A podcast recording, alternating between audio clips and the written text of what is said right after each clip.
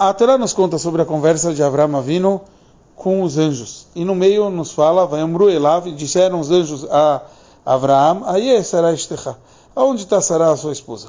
Urashi nos traz sobre a palavra vai Amru Elav, e disseram a ele, por que tem pontinhos em cima do Aleph, Yud e Vav, da palavra Elav, ou seja, só não em cima da letra Lamet, para nos indicar outra coisa, que é isso que Rabbi Shimon ben Elazar nos traz, que veio falar que deve se perguntar para um marido sobre sua esposa e para a esposa sobre o marido. Ou seja, Eilav não é só para o Avram sobre Sará, mas como a letra Alev Yud Vav significa para Sará sobre Avram.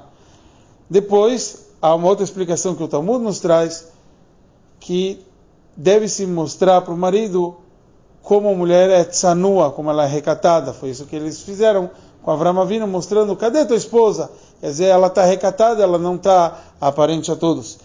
E por último, eles nos falam que eles queriam mandar um kosher brachá, assim falou Rabi Yossi Hanina, que eles queriam mandar o kosher brachá, quer dizer, o copo de vinho que eles usaram para agradecer depois da refeição, para Sará, então por isso que eles perguntaram sobre ela.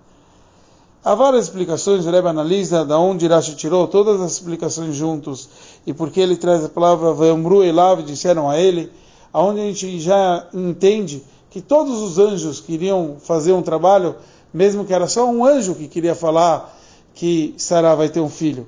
E como Sará já conseguia ver que eram pessoas especiais, que eram anjos, etc. E por isso ela ia receber o Kosher Brachá, esse copo da, que foi feito especial aqui na bênção de agradecimento pós a refeição. Mas aqui o Rebbe também nos ensina algo muito importante na nossa vida. Quando a gente se decepciona e fala, será que eu estou fazendo muita coisa na minha vida que não é importante? Pouco tempo só que eu faço as coisas mais importantes. Como eu devo enxergar então minha vida? Fala o Rebbe, a gente aprende do começo nesse Rashi, que está escrito que Rabbi Shimon ben Elazar falou sobre a pontuação que tem em cima da palavra Eilav, que justo quando a maioria das letras estão pontuadas tem um outro significado. Por que justo é Rabbi Shimon ben Elazar que diz isso?